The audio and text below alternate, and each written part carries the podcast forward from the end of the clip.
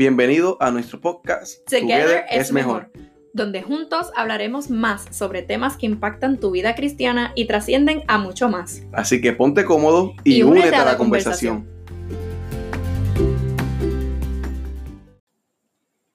En este episodio vamos a estar hablando de un tema que vamos a dividir en dos episodios. Así que si sintonizaste este, estás en el correcto porque es la primera parte de nuestra serie de dos partes titulada Venciendo los miedos.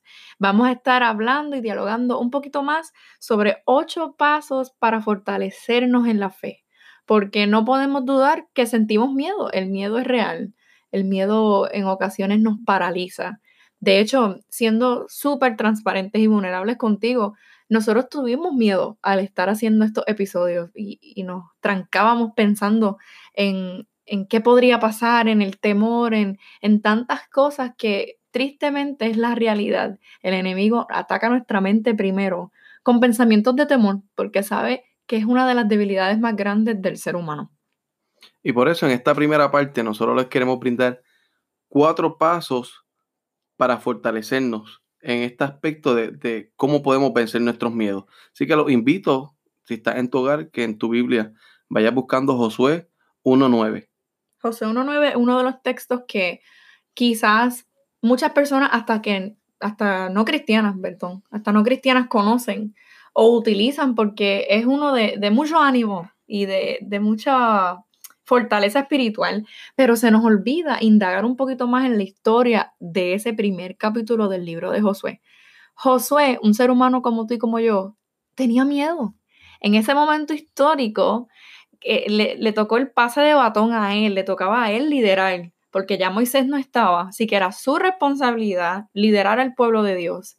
Y Dios, conociendo a su hijo, conociendo a Josué, entonces le da estas palabras de ánimo que no solamente se limitan al versículo 9, son muchos más, pero para efectos de este episodio y el próximo episodio, nos vamos a enfocar en el 9 del capítulo 1, Josué 1.9.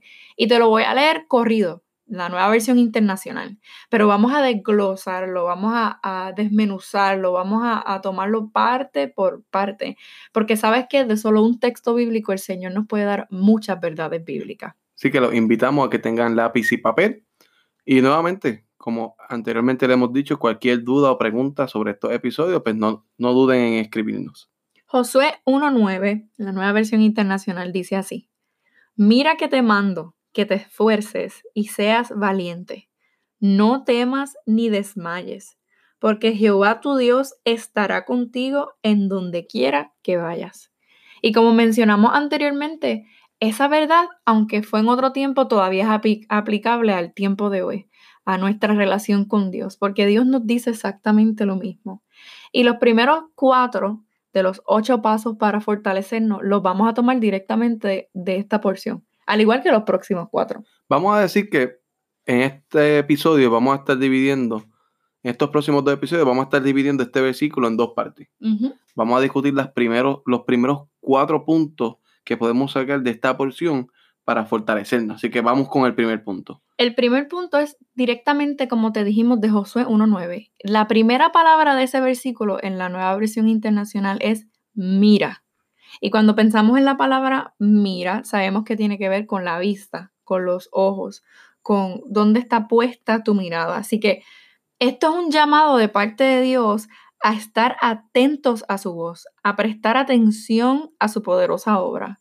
Josué no podía andar distraído, ni tú ni yo podemos andar distraídos. Cuando desviamos nuestra mirada, el temor crece, aumenta.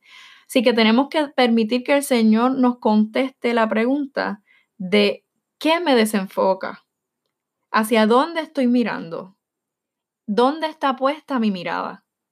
Solamente el Señor puede contestarte esa pregunta a través del Espíritu Santo, porque hay que admitir que a donde observemos, donde pongamos nuestra mirada, donde estemos enfocados, donde estén nuestros ojos espirituales puestos, es que entonces podemos determinar si estamos donde deberíamos estar. Y hay muchos versículos en la, en la palabra del Señor que nos puede ayudar a, darle más fuerza a esto que Ángel acaba de compartir, pero le invitamos a que escriban y busquen Colosenses, Colosenses 3.2. Y recuerden que estamos leyendo en la nueva versión internacional. Y así dice, concentren su atención en las cosas de arriba, no en las de la tierra. Concentren su atención en las cosas de arriba, no en las de la tierra. Va bien a la mano con lo que Ángela acaba de decir. ¿Qué te está desenfocando? Recuerda, la palabra es clara de dónde nosotros, dónde tiene que estar nuestro enfoque, hacia dónde tiene que estar nuestra mirada. Y eso es bien importante que nosotros podamos permitirle al Señor que nos examine en esa área, porque con cualquier otro paso pudo haber comenzado Dios en Josué 1.9, pero lo que inicia la conversación es él diciendo, mira, y luego entonces nos dice el segundo paso. El primer paso era, mira. Y eso va a nuestro segundo paso, que es que te mando. Es una orden y no una sugerencia. O sea, que te mando. El Señor está, lo, dice bien claro. Mira que te mando. Dios no habla para ser oído, sino obedecido. ¿Está obedeciendo a Dios? Entendiendo que Dios da mandato y no sugerencia. Entiendes que sus directrices son mejores que mis planes. O sea, estás poniendo a un lado tus necesidades para ponerlas que lo que el Señor nos está mandando a hacer. Porque sabemos que el miedo es un sentimiento. Y donde esté nuestra mirada y a donde esté nuestra obediencia es que determina a quién le estamos dando el control de nuestras emociones, de nuestros sentimientos. Y dentro de ese mismo segundo punto que estamos hablando, en el versículo de Josué 1.9, que te mando, que es una orden, o sea, no es una sugerencia, como bien explicó Félix Gaby. Salmos 32.8 dice lo siguiente en la nueva versión internacional. Salmos 32, 8. El Señor dice, yo te instruiré, yo te mostraré el camino que debes seguir, yo te daré consejos y velaré por ti. Entonces vemos que el Señor es quien nos arropa, nos guía y nos da lo necesario para vencer el temor. Pero primero, ¿dónde estamos poniendo nuestra mirada? Y segundo, estamos caminando en obediencia. Y ahí vemos cómo el punto uno conecta con el punto dos porque Salmo es bien claro diciéndote que el Señor es el que te, el que te va a guiar, el que te va a dar lo necesario. So que si tu mirada no está concentrada en Él, dentro del mandato que Él te está dando, si no tienes ese enfoque a lo que Él quiere para ti, no vamos a, no vamos a cumplir nada. Porque es fácil, es fácil seguir las opiniones de otras personas, los consejos de otras personas, pero la palabra es bien clara y el Señor cuando habla, habla para ser obedecido, como te mencionamos. Y Él nos da lo necesario para vencer el temor, para poder caminar en, fe, en confianza, en seguridad, que aunque sí lo sintamos, porque no es que no lo vamos a sentir, somos seres humanos y, vamos a sentir miedo, miedo que paraliza, miedo que, que confunde, pero nuestra mirada y nuestra obediencia, si estás puesta en el Señor, el fruto va a ser uno espiritual, aun si sentimos el temor que sintamos. Se va a convertir, como en otros episodios has escuchado, que mencionamos mucho, en una oportunidad. Y eso nos lleva al tercer punto, tercer paso para fortalecernos cuando tengamos temor. Dentro de ese mismo texto de Josué 1.9, el primero fue mira, el segundo que te mando. Obviamente el tercero, ¿cuál crees que es? Que te esfuerces. Y, y tenemos que determinar la, la definición de los términos. Me encanta buscar la definición de los términos. Y la palabra esfuerzo, porque dice que te esfuerces, ¿verdad? Pues la palabra esfuerzo en el diccionario dice que se define como fuerza contra algún tipo de impulso o resistencia. Entonces, esto nos hace pensar, mira, hay dos tipos de resistencia. Está la resistencia a mantenerse firme a lo que es correcto, que, eso es convicción. Y entonces está la resistencia a la oposición. Que es Satanás. Satanás es nuestra oposición. Nuestra carne pecaminosa es, nuestra oposición. Entonces, si el Señor nos dice que debemos esforzarnos, que debemos este, ejercer obediencia, mirarlo a Él, permanecer firmes contra todo lo que atente, llamar nuestra atención que no sea Él, entonces debemos considerar en dónde o en qué nos estamos esforzando. Y también podemos verlo de una manera en la cual el Señor nos está motivando, porque nos está dejando saber cuando alguien te dice, mira, tienes que esforzarte, es porque sabes que lo que viene hacia adelante no es algo fácil. O que sabes que tienes que, que tener esa disciplina para crear fuerza, para, para que en ese caminar seas más consistente en, en tu crecimiento con el Señor. Y esto nos trae un ejemplo bíblico que realmente nos hace pensar mucho de, lo curioso y creativo que es Dios al usar las palabras que usó en el texto de Josué cuando dice que te esfuerces y cuando buscamos la definición de esfuerzo, que significa permanecer o significa también resistir, ¿verdad? Tiene ambas definiciones. Jesús cuando estuvo en la tierra era un maestro excepcional y en Juan 15:5 usa un ejemplo bien visual que nos ayuda a entender este punto. Juan 15:5 dice, yo soy la vid y ustedes son las ramas. El que permanece en mí, como yo en él, dará mucho fruto. Separados de mí, no pueden ustedes hacer nada. Entonces nos trae a memoria el que el esfuerzo no es en vano, uno. Y segundo, que realmente el que te da la fortaleza es Dios para poder esforzarte en lo correcto, en lo eterno. Entonces, repasando, el primer punto fue. Mira, ¿a dónde estás poniendo tu mirada? El segundo, a que te, a que te mando. O sea, teniendo en cuenta que Dios nos habla para ser oído y también obedecido. El, el, Señor nos dice en, en ese texto de Josué, el tercer punto, que te esfuerces. Entonces debemos pensar cuánto esfuerzo tú y yo estamos ejecutando en nuestra relación con Dios para que se mantenga firme. ¿Cuándo está, ¿Cuánto estamos, perdón, permitiendo que sea el Espíritu Santo moviéndonos a obediencia? Y por último, el cuarto punto de este primer episodio de la serie de cómo podemos vencer los miedos, ocho pasos para fortalecernos, es el siguiente.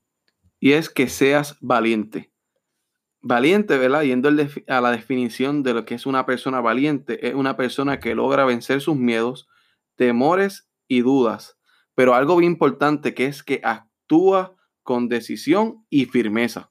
Y es bien curioso, oye, cuando nos sentamos a analizar solo una porción, que estamos hablando de Josué 1.9, antes de él decirte que seas valiente, ya te había encomendado tres cosas. A que lo miraras a él, a que te eh, enfocaras en que Él es el que te está ordenando a esto, en que te esfuerces y entonces te dice sé valiente.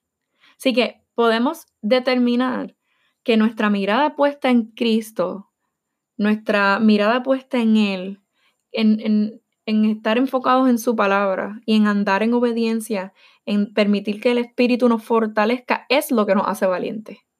Como bien estaba explicando eh, Félix Gaby, la definición de valentía es que una persona logre vencer sus miedos, temores y dudas y actúa con decisión y firmeza. Entonces eso no se puede dar sin los primeros tres pasos que hablamos. Entonces cuando buscamos en la palabra del Señor, en segunda de Timoteo 1.7, dice, pues Dios no nos ha dado un espíritu de timidez, sino de poder, amor y dominio propio. Entonces el Señor nos ha dado esa valentía. En el Señor nosotros tenemos esa valentía para poder actuar con firmeza y saber qué decisión tomar. ¿Por qué sabemos qué decisión tomar? Porque cuando vamos a los primeros puntos ya sabemos que el Señor nos ha ido preparando para cuando nos toque tomar esas decisiones. En este primer episodio, usando Josué 1.9, los primeros cuatro pasos de ocho para fortalecer nuestra fe, para poder vencer el temor o el miedo que sintamos al enfrentar un cambio, un reto, algo que, que nos incomode, algo nuevo, ¿verdad? No, no sabemos cuáles son tus temores. Pero el Señor nos es claro al decir, mira que te mando a que te esfuerces y sea valiente. Y hemos desglosado esos primeros cuatro pasos porque debemos enfocar nuestra mirada en el Señor. Debemos saber que Él habla para ser obedecido. Debemos de permitir que el Espíritu nos fortalezca, nos, nos ayude a esforzarnos en nuestro caminar con el Señor y entonces podemos ser valientes. Porque fíjate que valentía no es ausencia de temor, es caminar hacia adelante aún en medio del temor, con el conocimiento de que Dios va con nosotros. Y ese es el primer, primer, primerito de dos episodios de esta serie de vencer los miedos, ocho pasos para fortalecernos. Recuerda que el Señor en su palabra, en Efesios 6:16, dice, además de todo esto, tomen el escudo de la fe, con el cual pueden apagar todas las flechas encendidas del maligno. ¿Sientes que quizás estás siendo atacado en el área del temor? Vea la palabra, usa el escudo de la fe. Y en el próximo episodio, acompáñanos para terminar estos ocho pasos para fortalecernos y vencer nuestros temores. Y recuerda, mira que te mando a que te esfuerces y seas valiente. Dios te Gracias por conversar con nosotros hoy. Si este episodio fue de bendición a tu vida, te invitamos a que lo compartas en tus redes sociales y a que te unas a nuestro blog en Instagram y Facebook bajo más punto y más. Te vemos por allí y recuerda que, together, es mejor.